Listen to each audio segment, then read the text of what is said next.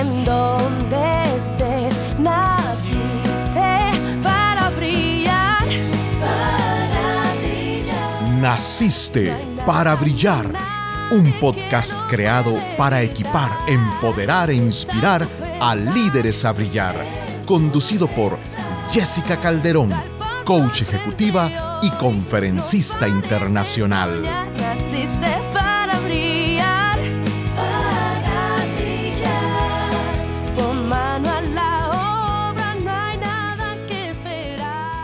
Soy Jessica Calderón y me siento muy contenta de darte la bienvenida a un episodio más de nuestro podcast Naciste para Brillar.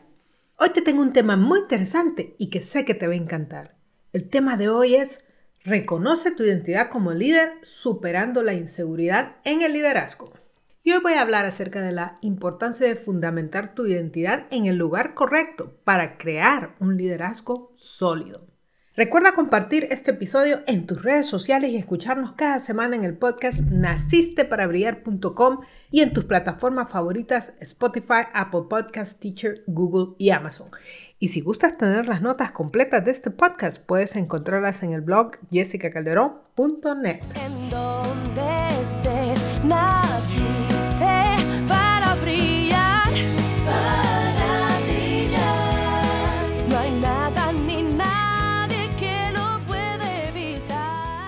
¿Sabías que uno de los problemas más grandes que puede tener un líder es la inseguridad? Y de repente tú podrías pensar, pero Jessica, eso no tiene sentido. Los líderes por naturaleza son seguros. Pero de hecho te voy a contar que la inseguridad en liderazgo es un problema mucho más común de lo que parece. De hecho, grandes situaciones y problemas se provocan en las organizaciones porque líderes inseguros están a cargo o al mando. Y te voy a contar que la verdad es que la inseguridad es engañosa y se puede manifestar de muchas formas algunas de ellas incluso pueden llegar a verse positivas por el líder o por la organización, por ejemplo, el perfeccionismo o la competencia, la competitividad, porque esas dos mm, situaciones, digamos, pueden elevar los resultados de una persona. Pero al final te voy a contar que la inseguridad en el liderazgo siempre va a causar daños, aunque se disfrace de cualquier forma. Va a causar daños, ya sea, bueno, obviamente para la organización, para el líder, y para la gente que está siendo liderada, es decir, para sus seguidores. Yo lo que he visto en mi experiencia como coach es que la inseguridad se esconde de muchas formas y se manifiesta en algunas, como te digo, disfraces que no nos parecen inseguridad, pero sí lo son. Te voy a compartir algunos. El perfeccionismo. Este, como decía yo, lamentablemente mucha gente cree y me lo han dicho, Jessica, es que yo soy perfeccionista. Y me lo dicen hasta como con orgullo, pensando que el perfeccionismo es algo positivo. No, el perfeccionismo es una forma en que se manifiesta la inseguridad porque nos provoca que tratemos de ser mucho mejores o perfectos siempre para que no se vean, digamos, esas imperfecciones. Estoy segura que muchas personas usan esta palabra de una forma equivocada y tal vez lo que quieren decir es me gusta la excelencia. La excelencia es, me gusta hacer las cosas bien, pero el perfeccionismo es un problema. Otra forma que se manifiesta la inseguridad es el egocentrismo, estas personas que todo gira alrededor de ellas. Otra forma en que se manifiesta la inseguridad es la comparación, que me estoy comparando mis éxitos, mis logros o lo que sea con otras personas. Y ojo con esto, que la comparación puede darse para arriba o para abajo, es decir, Puedes estar pensando yo soy mejor o puedes pensar yo soy peor y estás haciendo lo mismo, estás comparándote. Otra forma, y esta es muy común, es colocando barreras o distancia. Es decir, que te alejas de la gente y no permitas que estas personas se acerquen a ti, compartan contigo, porque de repente no te sientes muy seguro, me van a descubrir, van a saber cómo soy o qué sé yo, ¿verdad? Van a tomar ventaja o qué sé yo. Y luego otra forma es la falta de acción o de toma de decisiones. Esto es bastante, bastante común cuando vemos a algunos líderes que se quedan estancados o que no toman decisiones. Otra forma en que se manifiesta la inseguridad en el materialismo, en que yo tengo y yo muestro todo lo que tengo, ¿no? El miedo también va muy relacionado a lo que decía de la falta de acción. Me siento inseguro, me da miedo y no hago las cosas. Otra forma que también puede confundirse con algo positivo es la adicción al trabajo. Esta gente que básicamente vive para trabajar, pero que no lo hace como estaba diciendo por las razones correctas, sino porque el trabajo me valida. Y también esta autoexigencia exagerada, o sea, terminas un proyecto y ya vas con el otro. ¿Por qué? Porque tienes que demostrar a algo o a alguien que tú vales. Entonces, te voy a contar que la inseguridad del líder le causa daño a todos en el equipo. Pero la persona que más sale afectada siempre es el líder. Y ojo con esto, porque muchas veces el líder no se da cuenta. Puede ser afectado en su mismo liderazgo porque la gente le pierde el respeto o el liderazgo. Puede ser afectado por sus resultados, pero también puede ser afectado en su misma persona porque emocionalmente se siente mal, puede caer en una depresión, en un estrés exagerado, ansiedad o muchos otros tipos de problemas. Ahora, te voy a contar que este problema se vuelve mucho más grave porque muchos líderes, aunque tengan conciencia de su inseguridad, no saben cómo superarla. Y esto se debe en gran parte a que asumimos que los líderes deben ser fuertes. Y por eso muchos líderes ni siquiera se atreven a hablar de este tema y prefieren quedarse atrapados en la inseguridad a mostrar debilidad. Te lo digo porque lo sé, como coach tengo la oportunidad de trabajar con muchos líderes Ojo que yo no soy psicóloga, soy coach, soy ingeniero industrial de profesión y eso siempre, siempre lo aclaro. ¿Por qué? Porque muchos líderes cuando yo llego como coach me comparten esta inseguridad que sienten y ellos sienten como, wow, esta es una persona con la que verdaderamente puedo hablar. Y muchas veces se desahogan de todo esto que están sintiendo. Y te voy a contar que esto es algo muy importante porque Muchos líderes se sienten solos. Nuestras organizaciones y nuestra sociedad en general no permite que un líder muestre esta faceta de él. Ok, todo el mundo está en crecimiento. Puede ser que tú tengas que trabajar en algunas áreas, pero entonces el líder siente que si le comparte estas cosas a un colega, a un colaborador, a alguien de recursos humanos, esto le va a afectar profesionalmente. Y efectivamente es muy probable que les afecte. ¿Por qué? Porque cambiamos nuestra percepción de esta persona o incluso podrían haber algunas repercusiones si compartiera, por ejemplo, con un jefe o con algo así, ¿no? Entonces, te voy a contar que muchos líderes se sienten atrapados y estancados con este tema de la inseguridad por todo lo que estoy platicando. Algunos que ni se dan cuenta y la verdad es que cuando no te das cuenta puede estar causando gran daño. Entonces, si alguna de estas cosas que he mencionado, algunas de estas situaciones que se presentan en tu liderazgo no las habías notado y ahora te están cayendo conciencia, de repente es un buen momento para que explores qué tan seguro te sientes como líder. Pero te voy a contar algo, te tengo una gran noticia. Sí es posible superar la inseguridad. Y si este ha sido tu talón de Aquiles, te animo a que sigas escuchando. Te voy a aclarar, puede ser que el camino no sea fácil, pero sí va a valer la pena. ¿Por qué? Porque vas a liberar tu liderazgo a otro nivel. Y eso lo sé por experiencia propia. Te voy a contar que la inseguridad ha sido uno de los temas que más he trabajado en mi vida. Y muchas personas se quedarían en shock porque yo me veo como una persona muy segura. Sin embargo, te voy a contar que este sí es un tema que he trabajado mucho y siempre hay un motivo y un origen para la inseguridad. En mi caso, yo crecí en un ambiente familiar y con dificultades y privaciones. Y sabes, como muchas personas, Estudiar y trabajar se volvió mi refugio y cometí un error. Ligué mi identidad a mis resultados. ¿Qué significa esto? Que empecé a determinar mi valor como persona a los resultados, como mis calificaciones y posteriormente mi trabajo. Entonces, desde luego que eventualmente me convertí en una excelente alumna y una destacada profesional, pero por las razones incorrectas. ¿Cuál es el problema? El problema es que probablemente sí tengo el potencial. Obviamente no podía sacar buenas calificaciones y ser una gran profesional si no tuviera la capacidad de serlo. El problema es que lo estaba haciendo como una forma de validación personal, es decir, valgo porque saco estas notas, valgo porque tengo estos resultados. Y este es mi ejemplo, cada persona vive su experiencia. Pero llegó un momento en que realmente pasaba muy estresada porque mi estándar de desempeño honestamente no me estaba dejando disfrutar de lo que yo hacía. O sea, para mí era una gran preocupación que un proyecto no se llevara a cabo.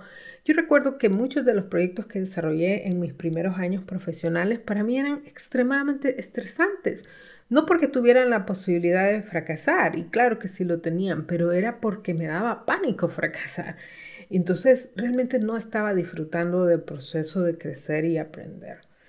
Y también lo que sucedió es que aunque yo tenía las mejores intenciones, me volví una persona muy exigente, era muy exigente y lo soy conmigo misma, pero honestamente no medía la forma en que trataba a las demás personas. Y pues mucha gente me llegó a tener temor y no querían trabajar conmigo. Estoy hablando hace mucho, mucho tiempo. Y te voy a contar que como muchos de mis clientes actuales, me convertí en esta líder estrella con grandes problemas de carácter. ¿Y qué significaba eso? Que cualquier proyecto que me dejaran a mí, yo lo podía realizar. Pero era probable que iba a dejar a muchos heridos en el camino. Y te voy a contar que esto se debía a dos razones. Uno, porque no sabía liderar bien, es decir, Muchas cosas no las estaba haciendo correctamente, pero más que todo era justo por este miedo que tenía a fracasar. O sea, el objetivo lo vamos a lograr sea como sea. Te voy a contar que esto lo he pensado por mucho tiempo, desde el 98 hasta el 2008 quizás. En Honduras en ese entonces no había coaches, no existía ninguna persona que te pudiera ayudar y de hecho en la organización en la que yo trabajaba, recursos humanos era un área muy poco desarrollada es más, creo que no existía recursos humanos en los primeros años y luego era básicamente un lugar, digamos, transaccional como lo es en muchas organizaciones, que era para pagar. Estoy hablando de una organización que estaba en crecimiento, no digo que siga siendo así. Pero ¿qué quiero decir? Que la organización en sí no tenía un departamento de desarrollo de líderes como ahora algunas organizaciones lo tienen. No habían coaches, no habían mentores, no había ninguna figura que te pudiera ayudar a crecer. Si tenías la buena fortuna de tener un buen líder que te ayudara a crecer, espectacular. Honestamente, mi jefe es, de hecho, una muy buena persona, pero una de sus cualidades no es ser un buen mentor. Así que en el sentido de ayudarme a mí a superar este tipo de barreras que me estaban pasando. Te voy a contar que ahora muchos, y lo he visto porque muchos de mis clientes les pasan estas situaciones, y la organización mira esta estrella, mira este líder que es muy bueno, pero que algo le está fallando y dice, ¿sabes qué? Trabajemos en él, porque las organizaciones valoran mucho a sus equipos, a su gente, a sus líderes principalmente, porque son difíciles de encontrar. Y entonces dicen, ¿sabes qué? Ayudémosle a crecer, ayudémosle a desarrollarse. Invierten miles de dólares en el desarrollo de sus líderes. Pero en mi caso no fue así. Así que, como te decía, eventualmente estaba muy estresada, me sentía mal, me sentía frustrada, me sentía triste. Y yo sabía que esta no era la persona que yo quería ser, una persona que toda la vida estaba estresada o molesta o incómoda porque no estábamos logrando las cosas. Entonces, yo sabía que tenía que cambiar, así que en el 2008 tomé decisiones muy drásticas y te voy a decir que una de ellas fue dejar mi profesión, mi carrera. Es decir, no es que renuncié a mi trabajo, porque una cosa es renunciar a mi trabajo y me cambié de trabajo. No, yo definitivamente dejé una carrera que había construido por años y que yo iba en crecimiento, pero que sabía que no estaba llegando a donde yo quería llegar. Es decir, no me iba a ayudar a crecer como persona. Y obviamente esa no fue la única razón, hubieron otras razones personales, pero en el 2008 decidí hacer grandes cambios profesionales en mi vida, pero principalmente decidí que tenía que cambiar. Y bueno, una de las razones fue mi familia, o sea, no quería ser, ya para ese entonces tenía mis hijos y no quería ser esta persona que estaba haciendo y ser ese el ejemplo para ellos. Entonces tomé la decisión que iba a empezar a trabajar en mí y Eventualmente tomé la decisión que iba a ayudarle a otras personas que pasaran situaciones similares a las mías. Entonces te voy a compartir un poco de cosas que me ayudaron. Y te voy a contar que una de ellas es comprender el origen de la inseguridad. Y contrario a lo que mucha gente cree, la inseguridad no viene de un problema de autoestima, ni de que te ves como de menos. Esto es algo muy equivocado. La inseguridad se desprende directamente de un problema de identidad es decir, de saber quién eres, o mejor dicho, no saber quién eres, y o de tener tu identidad basada en el fundamento incorrecto. Es decir, si tú como líder no estás claro de quién eres, no estás claro de para dónde vas, o has basado tu identidad en un lugar equivocado, un fundamento que no es sólido, entonces eventualmente vas a tener problemas de inseguridad. Y ojo con esto, porque como te dije, esto no tiene que ver con la autoestima. Es más, muchos de los líderes que yo trabajo y que tienen problemas de inseguridad son personas sumamente destacadas, que nadie diría que tienen este tipo de situaciones. Gente que se ha graduado de espectaculares universidades con méritos académicos impresionantes, que están logrando cosas impresionantes en sus organizaciones. Pero ¿qué es lo que sucede? Que muchas veces no tienen claridad de quién son y por qué están ahí, qué están haciendo, etc. Como mencioné en mi caso, yo basé mi identidad en mis resultados, es decir, Jessica era lo que Jessica lograba. Eso es un gran error. Ahora lo veo, obviamente, antes no lo veía. ¿Por qué? Porque siempre que tu identidad está basada en algo externo vas a tener problemas, porque honestamente no controlamos el mundo. Siempre va a haber alguien con mejores resultados, siempre va a haber problemas que impiden llegar a esos resultados, siempre va a haber algo fuera en el mundo externo que va a sacudir tu identidad. Entonces, tu identidad como líder siempre debe estar fundamentada en lo único que es inamovible y es quién eres tú como ser humano. Y aquí radica uno de los más grandes problemas que estamos viviendo en estos tiempos, que en la sociedad en que vivimos Hemos dejado de valorar al ser humano y lo hemos cambiado por una visión materialista de la persona. Valoramos lo que el líder logra, lo que él tiene, lo que estudió, sus relaciones, su posición, cómo se viste. Y aquí es donde muchos líderes se pierden. ¿Por qué? Porque empiezan a tratar de lograr estas cosas, esta posición, estos méritos, etcétera, cómo me veo y empezamos a enfocarnos en esto y a basar nuestra identidad ahí en lugar de en quién soy verdaderamente. ¿Te fijas cuál es el problema? Entonces, un verdadero líder fuerte y seguro tiene una claridad y es quién es. Y esto es lo que le da el fundamento de una verdadera seguridad. Te voy a contar que hay seis elementos de tu identidad como líder que tú deberías de conocer. Y obviamente en este podcast no me voy a meter a cómo conocer cada uno de ellos, pero puedo mencionar algunas cosas brevemente. No es tan complicado como parece. Como te dije, yo cuando empecé en aquellos tiempos, en el 2008, yo no era coach, yo no, no era conferencista, no había estudiado liderazgo, era una persona que quería cambiar. Y todo esto me parecía, wow, te voy a contar que tengo una librería enorme investigando todos estos temas y ahora me parecen tan sencillos de comprender y tan obvios pero honestamente me costó mucho, me costó mucho, pero principalmente me costó descubrirlos en mi persona. Entonces te lo voy a compartir. El primero es tu propósito de vida. Tu propósito es tu razón de la existencia y de tu liderazgo. Tú eres único y tienes un propósito único en este mundo. Como líder, fuiste hecho para lograr algo mientras estés vivo. Entonces, ¿qué pasa? Tu propósito es único. Tú fuiste equipado especialmente con talentos y dones que te ayudan a lograr ese propósito. Todo en tu vida, tus experiencias, tus estudios, todo gira en torno a ese propósito. Entonces, la cuestión es esta, que nuestro propósito siempre está ligado con servir a los demás, nunca en nosotros mismos. Pero lo principal, y esto fue algo que me costó mucho descubrir y entender e interiorizar, es que tu propósito es único. Si tú no lo haces, si tú no lo vives, pues ese propósito simple y sencillamente no se hizo. Y la cuestión es esta, que tú eres un líder, tu llamado es el de liderar, por eso estás escuchando este podcast. Entonces, si tu llamado es el de liderar, tu propósito es sumamente importante porque tú estás llamado a liderar a otras personas a algo.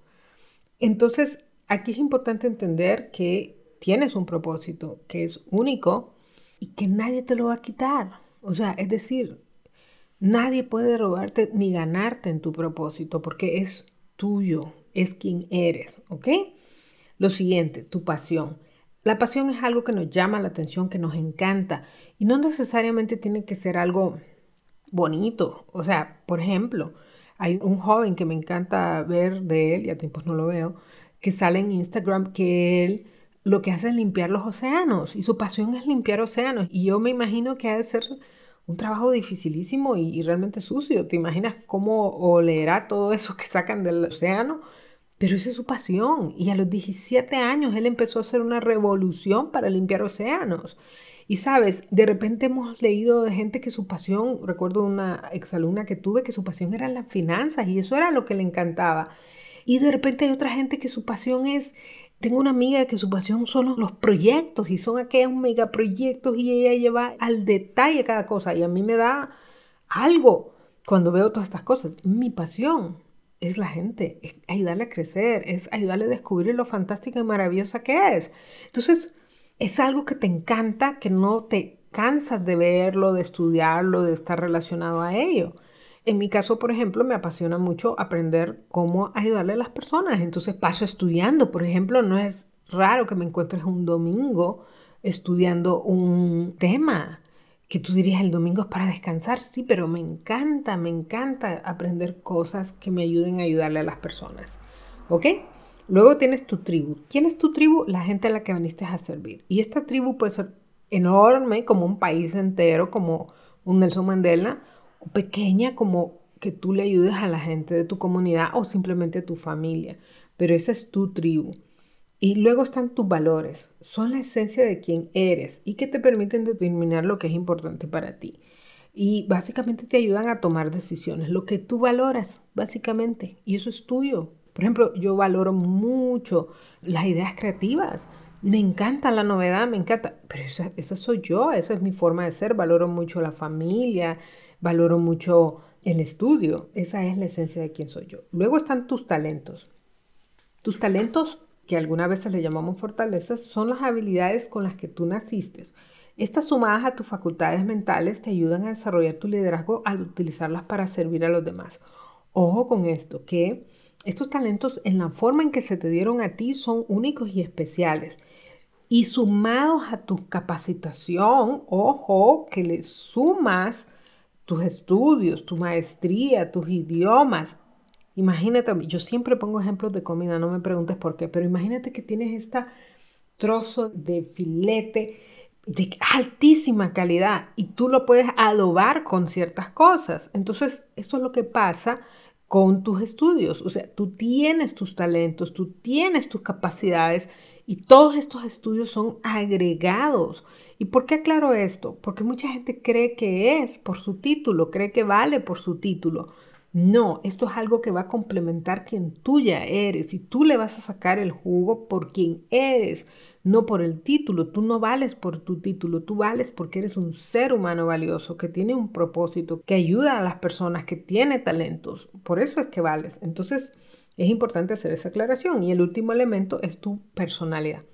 Ese es tu estilo único, es tu forma de ser. Hay gente que es más abierta, más sociable, hay otras que es más introvertida, otra gente que es más pensativa, más amable, más dulce, más generosa, más directiva, etc. Entonces, todo esto, si tú lo ves, realmente son elementos especiales tuyos diría yo que únicos, porque verdaderamente nadie los tiene en la misma combinación. Pero ¿sabes qué es lo que es más bonito? Es que si tú mezclas todo eso, lo vas a constituir, y tú que eres un líder, en lo que yo llamaría un llamado o una misión como líder. Es decir, tú has sido llamado a servir a un grupo de personas en una situación particular usando tus talentos y habilidades para liderarlos a ellos. Es decir, cuando te conviertes en este líder, usas todo este ADN, llamémosle, de liderazgo que tienes que constituye tu identidad. Entonces, cuando tienes claridad de estos elementos, te enfocas en cumplir tu llamado y ya no te distraes por elementos externos. Es decir, que si aquel llegó primero, que si aquel tiene más, que si aquel... No, porque yo estoy haciendo mi misión. Por eso me encanta estudiar la vida de otros líderes, no necesariamente históricos, pueden ser líderes contemporáneos, pero que están tan enfocados y tan felices en su visión que ellos no están pensando que si a quién le voy a ganar, que si con quién estoy haciendo competencia, simplemente están creando, viviendo y liderando desde su combinación única de quién son, desde su identidad. Entonces cuando hacemos eso nos sentimos felices y seguros porque estamos haciendo aquello para lo que hemos nacido.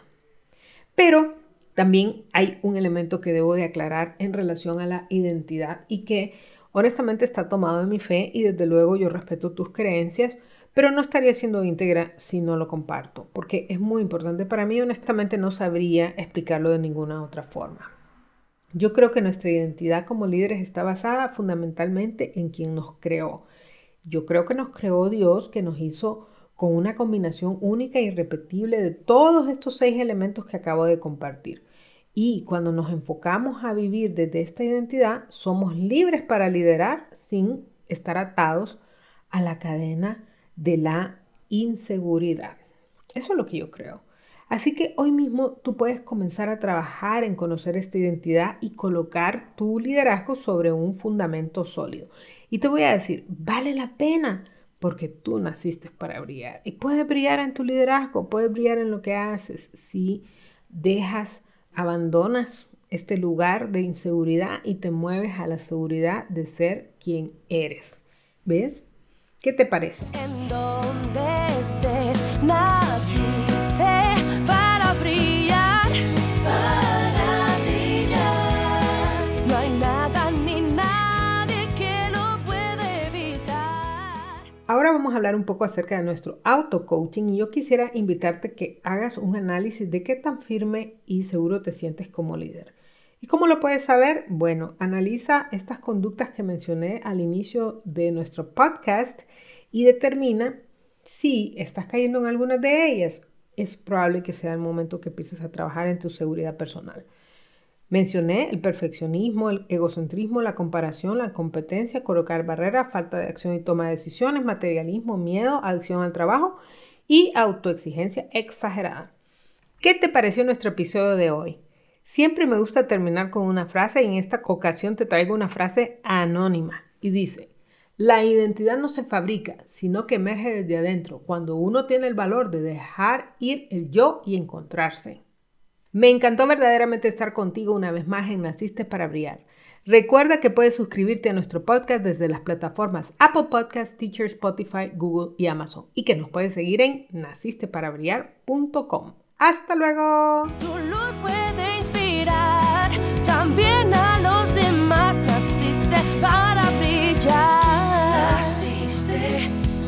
Gracias por acompañarnos hoy. Escucha nuevamente a Jessica la próxima semana en un nuevo episodio de Naciste para brillar.